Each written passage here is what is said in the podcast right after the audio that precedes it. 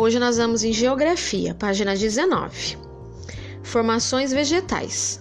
As formações vegetais são associações de plantas que se desenvolvem de acordo com o tipo de clima, de solo e de relevo do local em que estão situadas.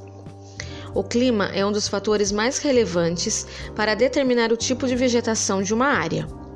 Por exemplo, na região norte do Brasil predomina o clima equatorial, quente e úmido, e a formação vegetal correspondente é a floresta amazônica, composta por uma vasta quantidade de árvores de grande porte, com folhas largas.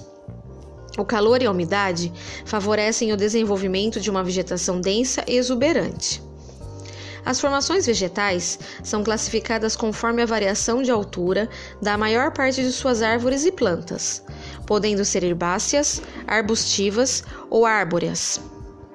Herbáceas são em sua maior parte rasteiras, correspondendo às gramíneas.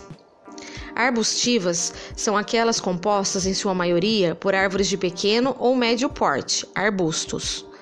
As formações árbóreas são formadas por árvores de grande porte. Vegetação dos pampas, campos, encontrada na região sul do Brasil. Vegetação da caatinga, sertão nordestino. Floresta amazônica. Observe a seguir o mapa das formações vegetais do Brasil. No mapa, é possível concluir que boa parte da vegetação natural do Brasil foi retirada devido à formação de áreas antropizadas, que sofreram ação humana.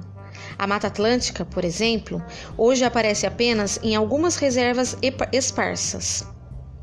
É importante destacar que o desmatamento ocorreu com várias finalidades econômicas para dar lugar a pastagens, campos agrícolas, indústrias, etc.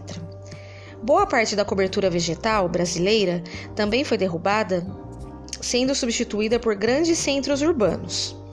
Tal ação gera graves consequências ambientais e sociais. A 21 nós não vamos fazer, pode pular. E a 22, 23 é tarefa, mas eu já vou estar tá mandando a correção junto, tá bom? Um beijo.